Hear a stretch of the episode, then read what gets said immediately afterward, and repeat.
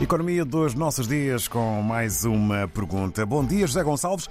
O que se pode esperar do não aumento das taxas de juros nos Estados Unidos da América e na União Europeia? Primeiro, significa que aumentar as taxas de juros de forma controlada e por um período que não seja muito longo ajuda no combate à inflação. Agora, não tenhamos dúvida também de que outros elementos contribuíram para conter a inflação global e mesmo reduzi-la. Aumentou a produção e circulação de produtos alimentares, por exemplo, e o foco energético também mereceu, digamos que, melhorias, tanto na maneira de planificar, como depois eh, na maneira de aplicar, de inserir essa energia na, na economia dos vários países, sobretudo dos mais importantes. Há, no entanto, aqui exceções e uma delas que nos preocupa muito é a África do Sul. Tanto a circulação de bens de primeira necessidade como a distribuição energética e elétrica principalmente continuam a criar problema na África do Sul.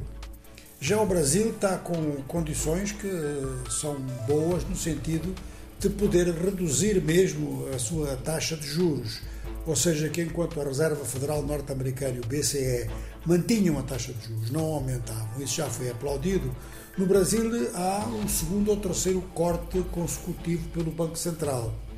Houve uma certa pressão por parte do governo Lula, mas o Banco Central também saiu que também sentiu que a inflação estava em redução e que diversos circuitos comerciais que tinham sido afetados estavam realmente em melhoria.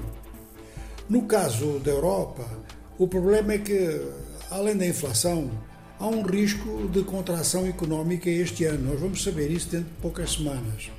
E então, pesando os prós e os contras, todo o grupo da Christine Lagarde chegou à conclusão de que manter a taxa de juros como ela está e observar o que vai acontecer em seguida pode ser a melhor solução porque continuar a aumentar a taxa de juros encarecendo o crédito acentua realmente o nível de recessão. O presidente da Reserva Federal norte-americana ele tinha dito que preferia pagar, digamos, o preço da luta contra a inflação com uma pequena recessão do que manter uma inflação alta. Isto introduz diversos elementos então no cálculo económico. E o que se observa agora é que a nível de certos depositantes que tinham contas a prazo ou contas de poupança, com a baixa da taxa de juros, eles vão receber menos remuneração pelo dinheiro que depositaram nos bancos. Mas em termos de forças produtivas mesmo, ou seja, eh, empresas que pretendem investir e que têm projetos, a redução da taxa de juros vai facilitar o crédito e isso é muito útil para qualquer economia.